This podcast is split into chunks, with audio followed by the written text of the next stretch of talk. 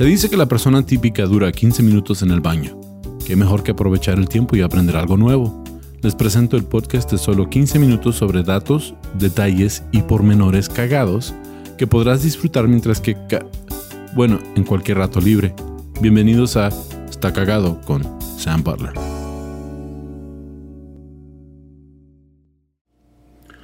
Bienvenidos a otro episodio de Está cagado podcast. Yo soy su anfitrión, Sam Butler. Les quiero dar las gracias a todos por acompañarnos de nuevo en este podcast. Como muchos de ustedes que nos están viendo en YouTube pueden ver, tengo un invitado especial, mi amigo, comediante Adrián Monroy. Adrián, bienvenido. Hola. Gracias por acompañarme. Ah, es un episodio especial ah, porque pues andamos de viaje. Ah, esta vez no es un viaje de comedia, sino que mi hija pues se mudó aquí a la ciudad de Seattle, Washington que si no lo, si no lo ubican hay un poquito de confusión en cuanto a Washington porque la capital de Estados Unidos se llama Washington DC es uh, como el distrito federal gringo es el distrito de Colombia y se encuentra completamente del otro lado del país nosotros estamos en el estado de Washington que pues es al, al norte Ah, como, como lo dicen en el mapa, es la esquina izquierda de lo que es el país de Estados Unidos.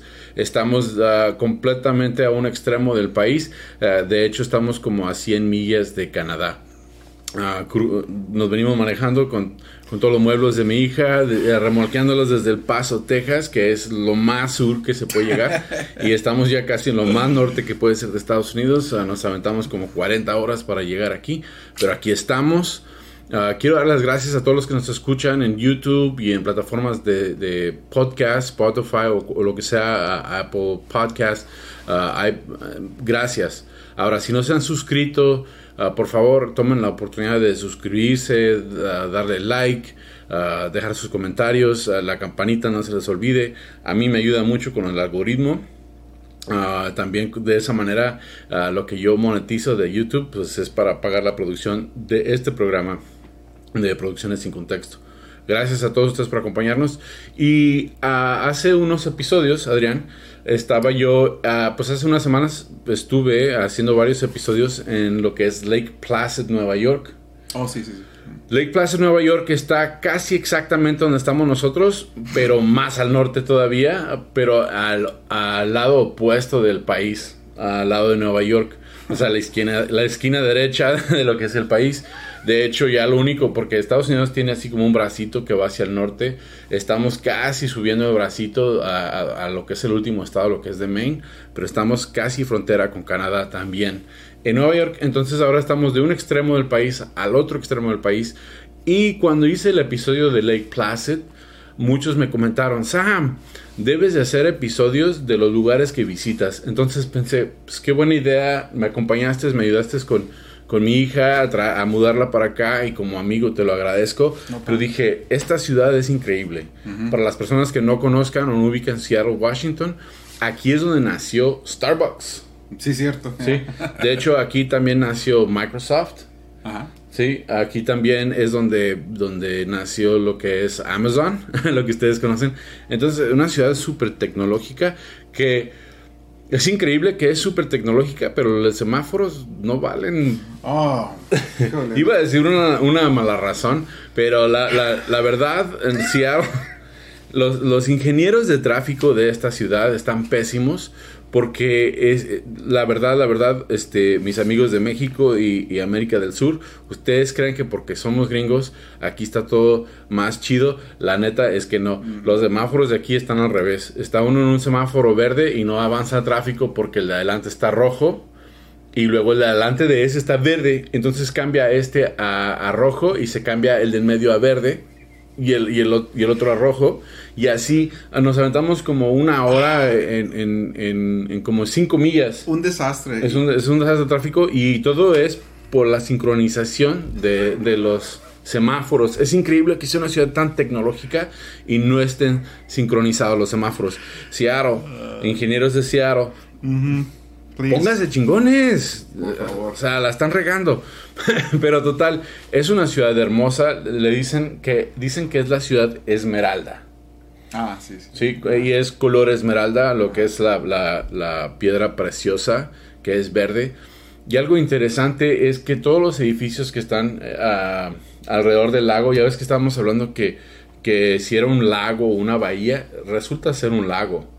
Porque estamos, Oh, estamos a 90 millas del mar Pacífico. Sí, aquí. sí. Son 90 millas. Entonces es una bahía, pero pues es un lago. Mm. Y, y- pero parece bahía porque están los, los, los barcos gigantes ahí. Está, está hay, hay barcos de comerciales, o sea que se ven las grúas donde están bajando contenedores. Entonces tiene acceso al mar, pero estamos a 90 millas. Es algo ge- geographically muy extraño. Muy extraño, sí. No, no entiendo. Te voy a decir que ah, algo que aprendí buscando información sobre este tema es que sí es único ah, el sistema ah, geológico de aquí, porque los glaciares, ¿se dicen glaciares? Glaciers en inglés, Ah. sí, Sí. formaron esta ciudad. Sí, de, sí, de hecho, de hecho fueron derritiendo los glaciares Ajá. y, y rasgaron lo que es Ah. lo que lo que vienen siendo hoy los, los lagos que existen aquí Ajá. pero a la vez ah, ah, depositaron ah, piedra Ok. y por eso ah, por donde vive mi hija estamos eh, está como una loma Ah, ¿sí? sí, sí, sí. Eso es parte de esa piedra depositada también lo que es la- el barrio ella vive en en ah, ah, well, Capitol Hill no y luego está ah, Algo Bucci, no. ah. Sí, eh, no, Queen, Queen Anne. Oh, sí, sí. está precioso ahí. Sí, entonces está Queen Anne. Ah. Hay diferentes barrios que están así en lomas y, y pensamos que eran montañas naturales porque hay montañas aquí. Mount Olympia, Mount Ra- Rainier. Que Mount Rainier es un volcán activo. Um, no sé qué tan activo uh, sea, no es como que esté uh, visiblemente activo, pero sí tiene el potencial de eruptar. Sí. Eh, y es una montaña que eh, está, está hermosa, la puedes ver al fondo, es como a dos horas de carretera aquí, pero puedes verla al fondo. Y, Y- y Andy- impresionante, muy impresionante. Sí, han dicho que más de mil personas han fallecido tratando de escalar esa montaña.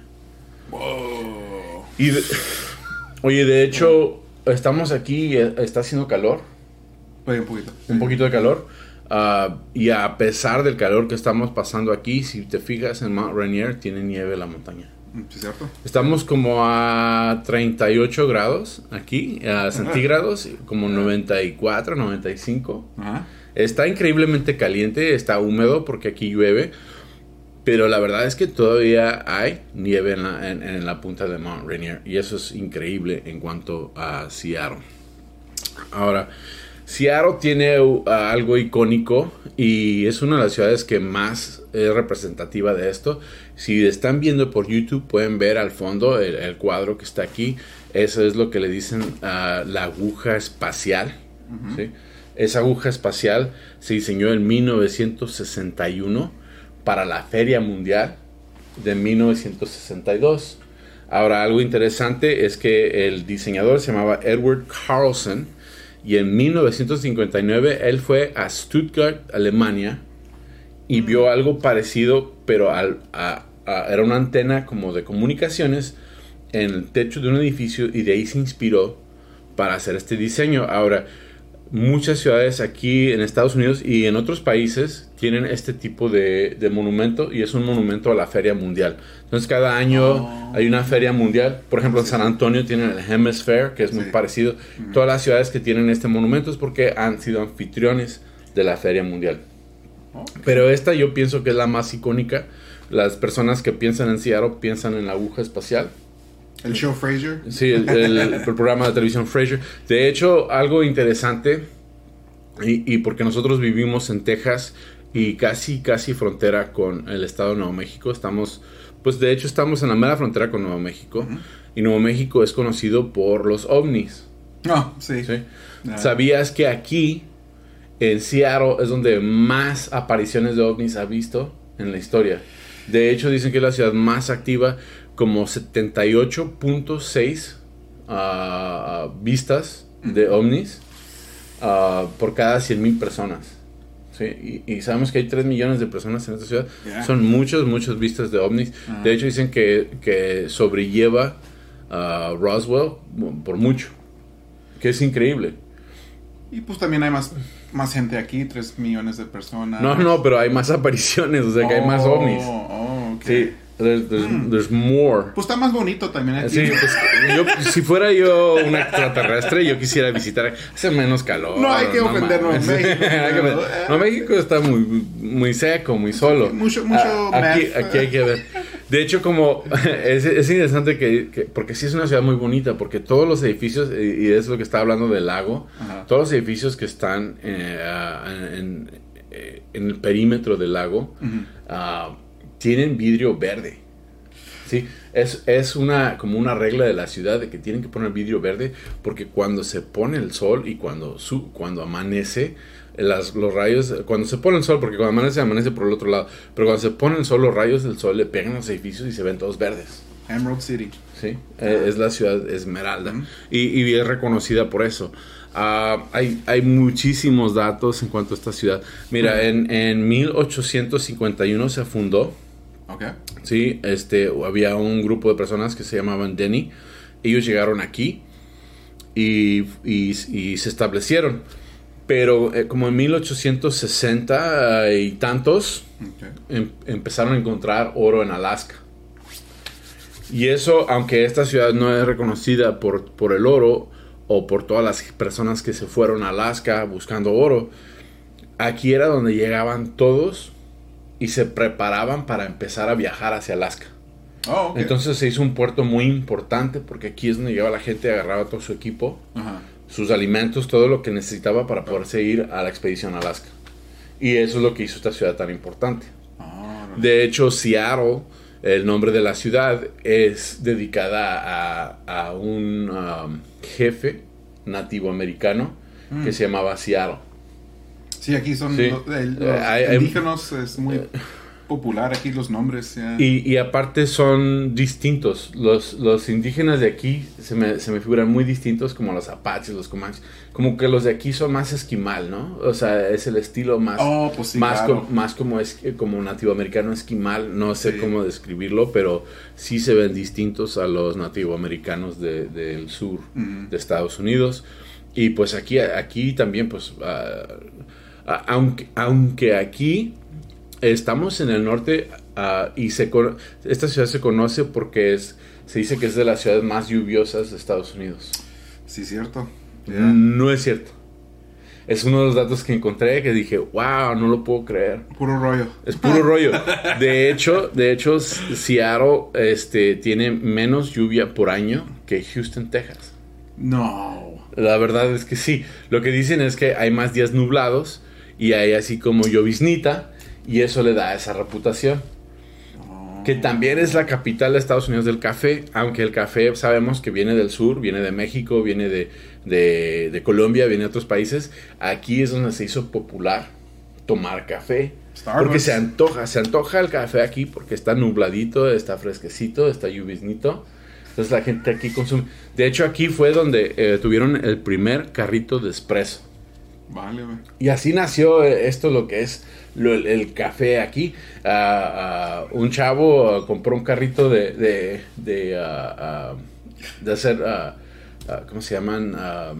¿Carts? capuchinos. Ah, ok. Y lo modificó. Es un carrito como el paletero. Lo- sí, lo modificó para hacer espresso. Pues es que necesitaban el café cargado para balancear la depresión. La depresión. No, es que aquí, si, si eres una persona depresiva, no, no te conviene Seattle. ah, porque, porque sí está nublado. Pero, y, y algo que a mí me sorprende, porque sabemos que en, en inglés se, se llama The Pacific Northwest, Ujú. ¿sí? El noroeste pacífico. Y, y tiene, cuando ven programas en, en- en el canal de historia lo que sea, que los que andan pescando cangrejos y todo en el mar, ah, también despegan como de por aquí, se van hacia el norte, hacia Canadá y Alaska y todo eso, a pescar cangrejo. Es súper frío. Sí. Te sorprendería saber que la temperatura más fría que han, que han grabado fue en 1950, fue 0 grados Fahrenheit. Freezing, que eso está... O sea, 32 grados es congelando, ¿sí? Sí, ajá. Pero 0 grados no es tan frío. O sea, es frío comparado como con México y otros países. Como México no hace frío, hace tibio. Sí, no. Pero para ustedes hace mucho frío, a nosotros se nos hace 2, 3. El Paso, Texas ha tenido, ha tenido menos 2, menos 3 Wow. en comparación aquí a 0 grados en 1950. Y el día más caliente de aquí fue 109 grados Fahrenheit, como en el 2009.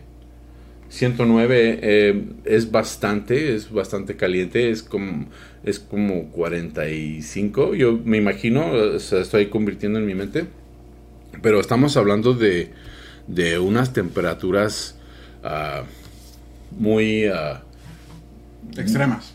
muy, muy módicas comparado a Yuma. Yuma tiene Oh, sí. eh, hasta en 120, o sea, estamos hablando de 10 Ah. grados. Y eso es el récord, 109. Pero eso es ah, Yuma, Arizona, que está sí, que está. en el sí, Yuma, de- Arizona es de los lugares más calientes de Estados Unidos. Pero aquí en Seattle es, eh, lo más caliente es 109. Y pues no lo vas a creer, pero ya nos acabamos el tiempo de este episodio. Amigos, Seattle, Washington, si tienen la oportunidad de venir, no hablamos de tantas cosas. ah, si quieren, vamos a seguir con la segunda parte de este episodio. Ah, si les gusta, si le dan like, si nos dejan los comentarios, la próxima semana continuamos con cosas que ver y hacer en Seattle. Porque está increíble esta ciudad. Hay, hay, hay, ah, no todavía ni, mira, todavía ni hablamos de Nirvana, de, de, de la música. Sí. Sin- todavía no hablamos de nada de eso. Ah. Entonces, pero se nos acabó el tiempo de este episodio. Gracias por acompañarnos. Gracias, Adrián, por estar aquí. Gracias a usted. Vamos a grabar una segunda parte. Ustedes deciden si la sacamos. Usted- eh, gracias de nuevo por apoyarnos. Síganos en redes sociales. ¿Dónde te encuentra la gente a ti? Nat, N-O-T, Adrián Monroy. Adrián Monroy. Y este, y si no lo encuentran, pues búsquenme a mí como tu amigo Sam. Él está en mis redes sociales, ahí lo pueden añadir. También gracias a todos ustedes los que nos escuchan por plataformas de podcast, que estamos como Está Cagado Podcast, S-T-A, Está Cagado Podcast. Y si me quieren buscar en ah, YouTube, lo recomiendo porque ahí me monetizan y ahí yo puedo compartir lo que sale del canal con mis compañeros en Producciones sin Contexto. Ah, me encuentra como tu amigo Sam en YouTube. Gracias, por favor compartan el episodio con sus amigos. Ah, estamos aquí para darles datos cagados de cosas cagadas. Y gracias a ustedes por todo el apoyo que nos han dado. Es todo por este episodio. Nos vemos hasta la próxima.